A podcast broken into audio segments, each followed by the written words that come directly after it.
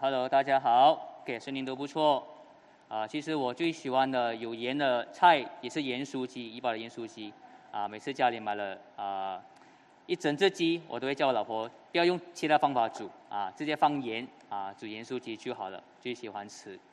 今天非常高兴啊，今天有呃很多在实体上很多很久没有见面的弟兄姐妹啊都来到了啊，几乎两年啊没有见到的啊志伟跟秀秀啊欢迎你们，还有啊秀英跟庆顺。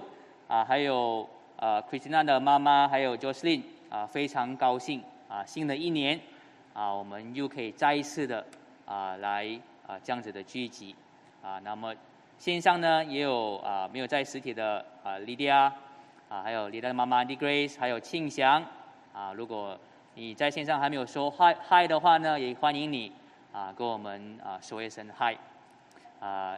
今天，我们继续的啊马太福音。第五章，啊，那边告诉我们关于有福的人，啊，我们一起来先做一个祷告。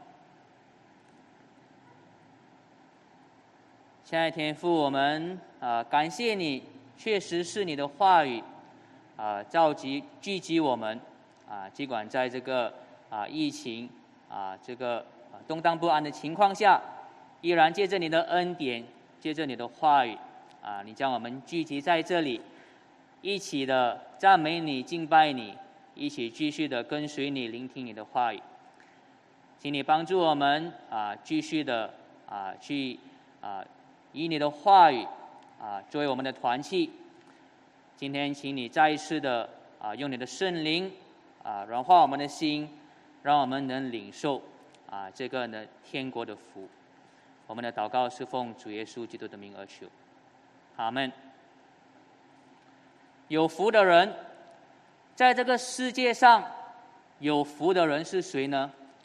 在这个世界上呢，有福的人是有体育技能的人，就好像 Cristiano Ronaldo C 罗一样，葡萄牙的足球队，他在曼联的一个星期的薪水呢，做到了两百万马币，他是很多年轻运动员的偶像。也是很多女生的啊，是他是他的粉丝。在世界上有福的人，是外表好看的人，是那些红透半边天的演员和歌手。世界上有福的人，是智高商、有神意头脑的人才。世界上有福的人。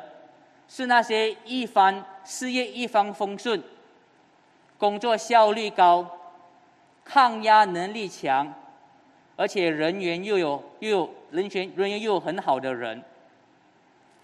如果在这个世界上要有福，需要什么特征呢？啊，我做了一个所谓的 word picture，啊，这个就是呢，在世界上有福的人的特征。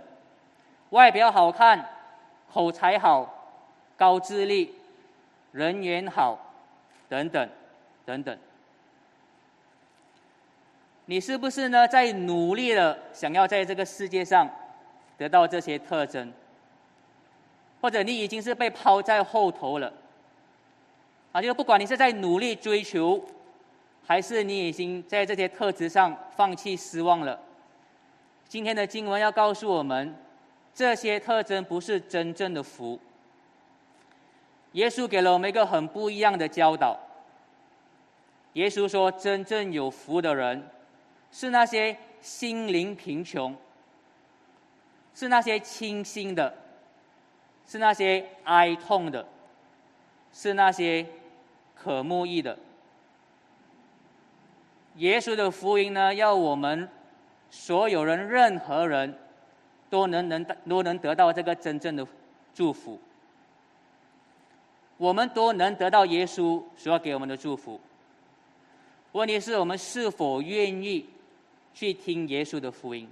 是否这个福音我们听得进吗？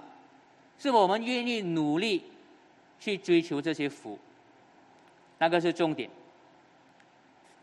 首先，耶稣要说的就是呢，他所说的福呢。是在天国里面的福，我们要听清楚，这是天国里的福。如果我们看耶稣那边说的八句祝福的话，第一句话跟第二句话的后半段呢，都是同一句，因为天国是他们的。心灵贫穷的人有福了，因为天国是他们的；为义迫害的人有福了，因为天国是他们的。所以讲到的第一点，天国里有福的人，我们要透过看这八句话语，来去了解天国里有福的人是谁。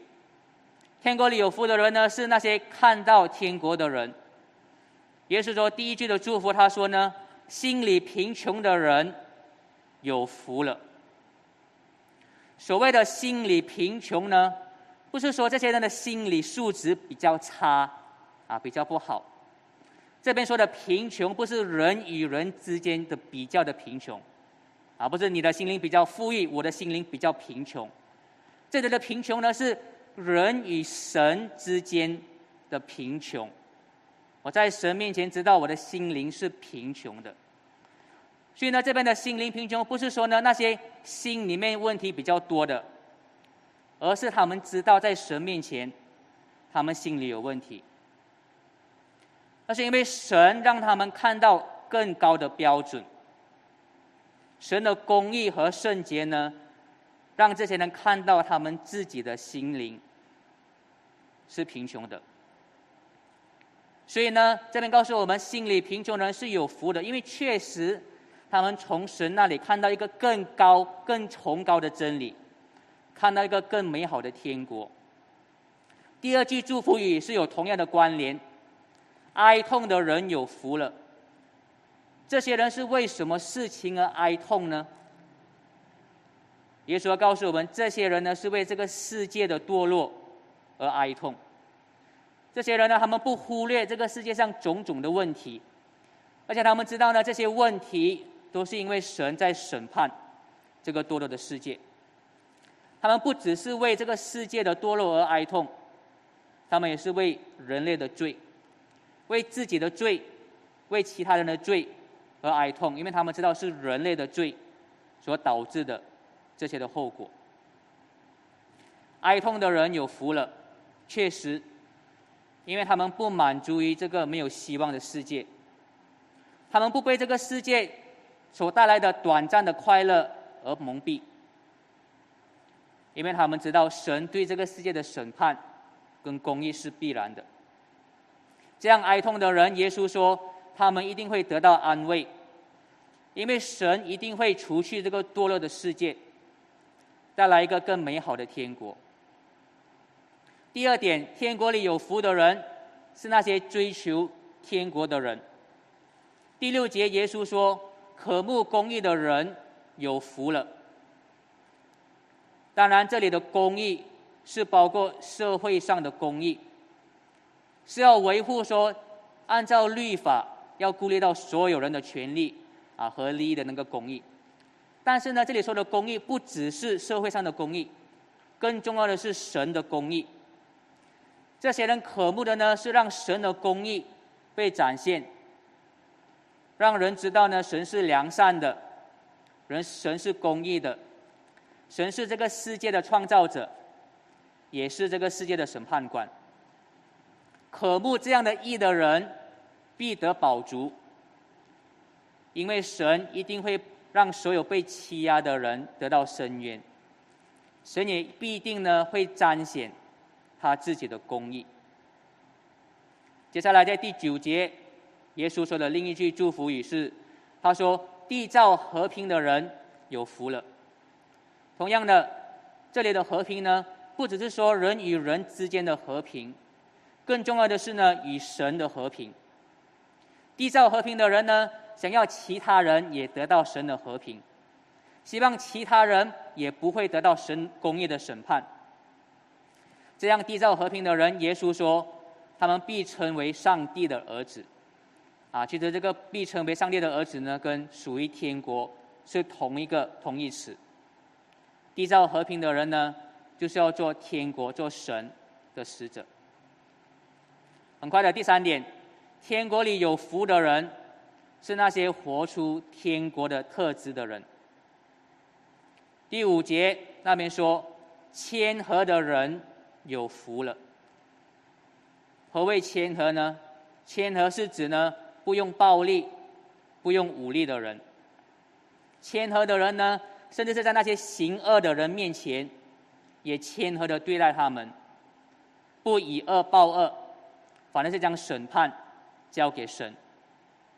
啊，其实这一句话呢，谦和的人有福了，他们必承受土地。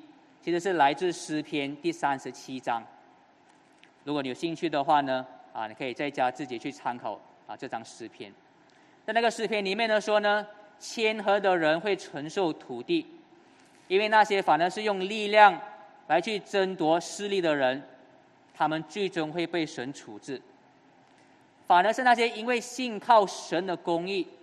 不以恶报恶的人，神就会将后来的土地赐给他们。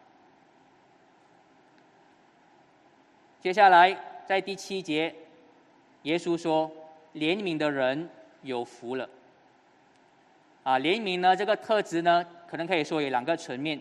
当然，一个很很自然就是呢，所谓的怜悯，就是原谅那些犯错的人，怜悯那些伤害我们的人。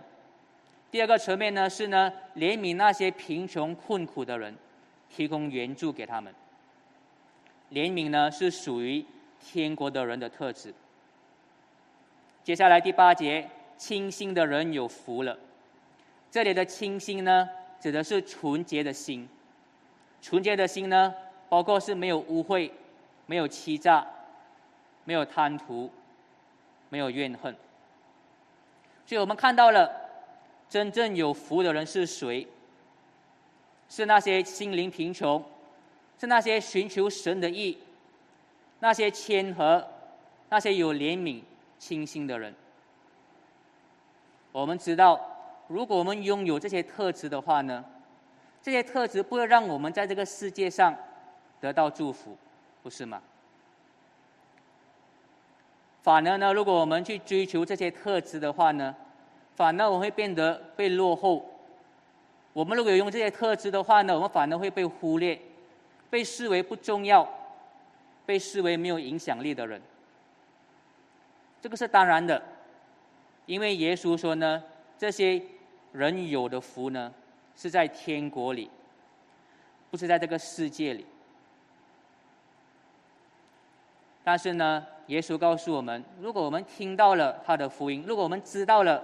这个天国的祝福，我们就应该去追求这些特质，我们就应该将我们的希望放在天国里面。但是有很多人，他们听到了天国的福音，他们明白了这个福音，他们甚至同意这个福音，但是他们心里还是渴望着这个世界的祝福。他们头脑知道这个天国的祝福。但是心里还是渴望世界的祝福。或许很多人当福音是我们需要相信的，福音是我们永生的一个保单，买保险这样。但是我们心里渴望的还是世界的祝福。这就是为什么有基有很多基督徒有时候会说：“我知道天国是确实的，但是我就是感受不到天国的美好啊。”为什么呢？因为很多时候呢，我们只是智力上的学习这个天国的知识，我们心里没有真正的去追求这个天国。如果我们没有花时间去认识这个天国，我们是不会渴望这个天国的。更重要的是呢，我们需要努力的去活出这个天国的特质，我们才能体会到这个天国的美好。你要去活出这个天国的特质呢，你才能感受到。这个天国的力量，你要先开始去努力行出公义，你才会看到呢，神的公义是那么的荣耀。你要开始去施展怜悯，给困苦的人，去帮助他们，去试着解决他们的困苦，你才会看到这个世界上有多么的多的问题，是我们绝对不能解决完的。你才会渴望神来拯救这个世界。我们如果去活出天国的呼召，我们就必定会感受到天国的祝福。这个是我对你们的挑战，也是耶稣对你们的挑战。如果你们努力、敢于去活出来，我敢保证你必定能看到这个天国的祝福。但是呢，这样的祝福不代表我们整天会嘻嘻哈哈、兴高采烈。那个不是所谓天国带来的福。天国带来的福呢，是公益的福、忍耐、谦和、怜悯的福。不只是这样。当我们有了天国的福，也不代表我们会无忧无虑，反而甚至我们或许或许会有更多的苦难，我们甚至呢会受到迫害。但是我们要知道，那样的受苦都是值得的。接下来我们来到讲到的第二点，值得受苦的天国。耶稣呢，刚才我们也看到的第八句祝福是呢。为义受迫害的人有福了，为义受迫害的人有福了，因为天国是他们的。首先，我们要知道是什么样的迫害。耶稣说呢，你要为义受迫害，才是有福的。啊，如果你只是对抗政府而被政府迫害的话呢，你不一定会得到天国。啊，你最多能肯定的就是呢，那个反对党会出来帮你打官司。耶稣说的这些为义迫害的而受迫害的人呢，是因为那些纯粹说自己是基督徒，那些想要其他人认识耶稣，所以被其他人迫害。像在很多回教徒的国家，那些被骚扰、被殴打，甚至被杀害的基督徒，就只是因为他们的信仰和那边的人很不一样。就只是因为他们的基督教的信仰不被当地的人接受，就好像在二零一七年，在雪兰莪被绑架的徐景成牧师，Pastor Raymond c o 因为他做的基督教事工而被绑架，直到现在下落不明。当然，我们都很伤心，我们甚至很愤怒，不希望这样的破坏的事情发生。但是耶稣说，像徐景成牧师这样的为正义的天国而被迫害，他有福了。为什么他有福呢？因为那表示呢，他是真正相信神的天国。如果你是这样的被迫害，你是有福了，因为就算你有那么大的迫害，你还是继续的相信。如果你真的是很相信耶稣所宣扬的天国，你有福了。因为耶稣第二次降临的时候呢，你要得到他赐给你很多的赏赐，你在天国的赏赐非常多。耶稣说，那些因为天国而现在要承受受苦的人，他们所受的苦是值得的。我们在马来西亚作为基督徒。虽然很多，虽然比如说在政治上，啊，在所谓可谓的在呃，在所谓的啊我们国家的系统上，可能我会感受到一些迫害或者欺压。但是呢，对于我们马来西亚基督徒来说呢，啊，一般来说我们日常生活里面呢，是并不会受到很大的迫害的。在我们的生活，在我们的日常生活当中呢，啊，不会有人走到我们面前来辱骂我们，不会有人要特意来诽谤我们，在法庭上控告基督徒。啊，或许我们所感受到的迫害是另一种形式的。或许我们的迫害呢，是当有同事取笑你，说你是圣人，啊，嘲笑你太纯洁了；或者是呢，你在出席葬礼的时候拒绝向祖先上香，所以被亲戚指指点点，说是不孝子，不孝女。或许我们受到的迫害呢，是经济上的迫害。当我们不将更多的精力跟时间放在赚钱的事情上面，而我们是为天国而付出，所以我们的生活水平不如身边的人，生活中有很多的不便，有很多的限制。耶稣说：“如果你真的是为了天国的义而这么这些受苦的话呢，你受的苦是值得的，因为你有福了，因为呢你在天上的赏赐。”一定会很多。接下来呢，我们来到第三点，为天国做盐、做光。耶稣说完了那八句祝福的话语之后呢，啊，他用两个比喻继续教导他们关于这个天国。他用了这个盐和光的比喻呢，要告诉他们，他们如果是属于天国，他们就应该像要盐，像要要像盐和光一样。成为盐，成为光是什么意思呢？首先我们要知道呢，耶稣在不同的地方都很常用这个盐跟光的例子。啊，就连使徒保罗呢的书信也有用盐跟光，但是我们要知道呢，他们用盐跟光的例子的时候呢，不是每一次都是说一样的东西，不是每一次都是都有一样的意思，我们都要看经经文的那个上下文。所以马太福音第五章第十三节，这里耶稣说：“你们是地上的盐，地上的盐。”意思就是说呢，你们在世人当中，耶稣的门徒就好像盐一样。啊，盐是有调味的作用，盐呢是让那些清淡的食物呢变得有味道，因为盐不一样嘛。OK，盐的特质就是咸的，啊，如果盐失去了味道，那就没有用处了。这边耶稣在十第十三节说呢，这样的盐就要被丢在外面，任人践踏。啊，为什么他会说这么一句话呢？很多人能想象盐。怎么会去被被践踏？怎么会去失去味道呢？啊，我们的盐呢是海水蒸发出来的盐，所以是纯盐，是不会失去味道的，只会融化罢了。不过当时的盐是不一样的，当时的盐呢是留在沿海陆地上那个所谓的盐藻，啊是不纯的，啊，如果这些盐呢没有好好的被收藏的话呢，它会失去了味道，这些失去味道的盐藻呢就会没有用的。但是呢，还是可以用来弄一些作用，让泥土让它硬化。其实他们很多时候呢，将那些没有味道的盐呢撒在屋顶上面，防止屋顶漏水。我们而我们也知道呢，当时的屋顶是平的，他们在屋顶上面做很多事情，在晒衣服啊，在那边就是啊坐在那边啊坐放个椅子，所以呢才会有这个盐被人践踏的这句话。那个好的盐用来调味。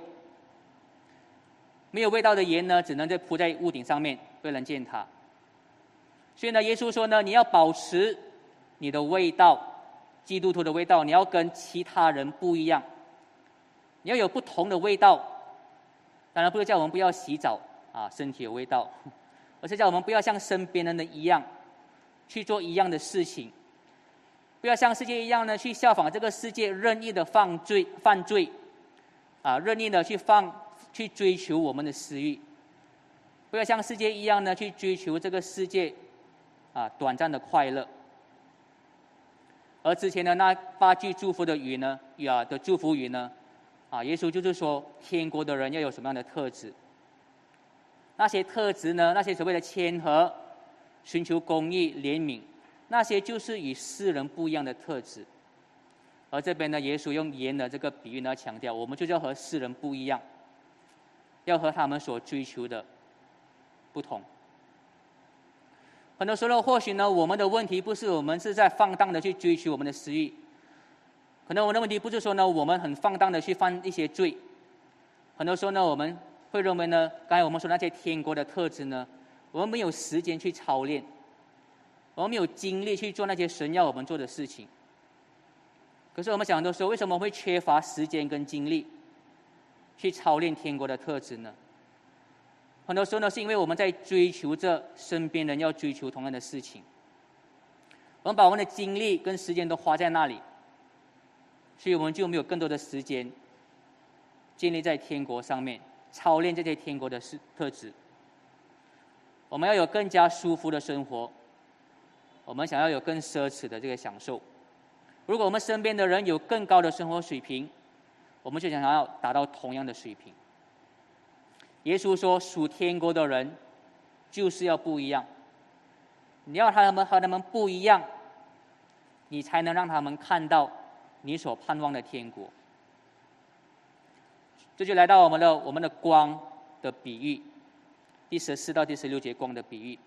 耶稣就是要让我们像光那样，他要让我们这些被天国呼召的人。像光一样，让他们可以看到神的光。耶稣呢，这里对他们说呢：“你们是世界上的光，你们是世上的光。你们的光呢，要照在，要照在，要照在人的面前。”然后继续说：“要如何让人看见你的光呢？就是要让他们看见你的善行，让他们看见你的好行为。”啊，这里面比喻给我们个画面啊，耶稣说：“有谁是点了灯，将灯放在斗底下呢？把它盖起来呢？”当然，如果你点了灯，当然是放在台上面对不对？将它照亮这整个家。啊，那么耶稣也说呢，我们的善行就是那个光。我们想他这样的比喻的话呢，就是说你要让别人看见你的光，要把它拿上来。难道耶稣给我们的指示是说呢，你要去炫耀你的好行为吗？难道他是说你要把你做的善行去宣告给越多的人越好吗？然后那个是他的意思吗？啊他他当然不是这么说，他当然不是说呢，你要让越多的人看到你的好行为，那么呢，还这这才是看到你的光，因为他在第第马太福音第六章呢，他就这么说，他说：所以你们施舍的时候，不可叫人在你们面前吹号，像那些假冒为善的人在会堂里面和街道上所做的，故意要得到人的称赞。我实在告诉你们，他们已经得到了他们的赏赐。你施舍的时候呢，不要让左手知道右手所做的。所以我们回到马太福音第五章第十四节那个光的比喻，我们要怎么去理解那个比喻呢？要将这个这个善行的光放在灯台上面，照亮别人。哦，就是我们要换那个比喻的那个画面，那个那个将灯放在台上的人说的不是我们，不是说我们要把我们的善行放在高高，让全部人看到。这边说点灯的人，那个人其实说的是神，而我们是那个灯，所以要将我们的上行放在台上面，让我们照耀世人。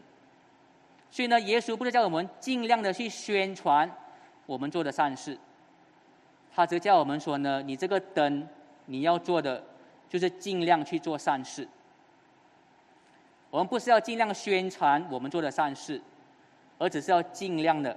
去行善，我们去帮助贫穷的人，我们要去在社会上维护公义，我们要以谦和的态度去对待所有的人。如果我们这样做的话呢，那些因为我们的善行而得到祝福的人，他们就会看到神的荣耀；那些我们帮助的人，他们就会感谢我们所敬拜的神。所以是我们的善行，不是我们的宣传，让他们看见光，让他们将荣耀归给神。我们王道堂当然目前啊没有一个特定的施工，啊没有一个特定的施工是呢，我们专注在关怀我们身边的啊这些社群。啊，当然我知道呢，我们在我们座堂的圣玛利亚呢，我们有所谓的啊社会施工啊社会关怀施工，我们所谓的 social concern ministry。啊，我们都有筹钱去帮助一些啊贫穷的人，好像那些 refugee 一些难民。当然呢，我很多的我们很多的成员，包括我们王大的成员呢，啊也都有慷慨的去施舍，啊去支持这份事工。啊，但是呢，我希望我希望有一天呢，我们王道堂以后会有一个事工，啊不只是我们可以捐钱，而是呢我们可以啊一起去付出一些时间和精力，去做的一些关怀事工。啊，例如呢，好像帮忙照顾一个孤儿院。或是呢，提供啊给低收入的家庭免费的补习，类似的施工，啊，这是我希望我们以后啊能有的，我是没有能力做这样的带领，但是希望以后王道堂当中有适合的人，可以带动我们的弟兄姐妹，啊一起去做。但是在那之前呢，啊，其实我们各自还是可以在自己啊的范围里面，啊，对我们身边的社群，在这方面做很多的善事。去帮助很多需要帮助的人，去将神给我们的资源跟恩赐，去祝福其他人。或许在我们当中很多的基督徒呢，都已经有在人家在做的，啊，在 World Vision 也好，在一些 Lost Food Project 也好，在很多不同的机构都有这样的一些服饰。但愿呢，基督耶稣基督的福音啊，能继续给我们力量，让我们可以更多的啊，为这个天国做世界的光。我们一起来做一个祷告。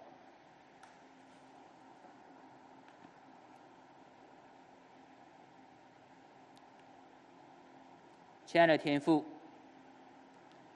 我们感谢你呼召我们，让我们看到天国的福，让我们知道确实这个公义、良善、完美的天国是我们不应该得到的。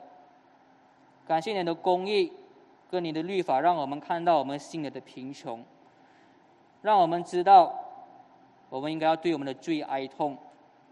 让我们知道，我们只能借着耶稣基督的怜悯跟福音，得到天国的祝福。也感谢你继续借着这个天国的呼召，继续的教导我们，鼓励我们去操练这些天国的特质，让我们这些领受了神的怜悯的人，让我们这些看到神的圣洁、看到神的公义的人。会想要去操练我们的纯洁，会想要去维护这个社会的公义，会想要其他人也得到你的公义跟和平。请你帮助我们，是那些不效仿这个世界的人，在这个世界上做盐，让我们将我们的精力、将我们的时间建立在那个你所呼召给我们进入的天国。让我们更多的将我们的时间跟希望放在天国里，也继续赐给我们力量，让我们愿意施舍慷慨的去为你做光，去造福我们身边的人，将荣耀归给你。我们的祷告奉主耶稣基督的名而求，阿门。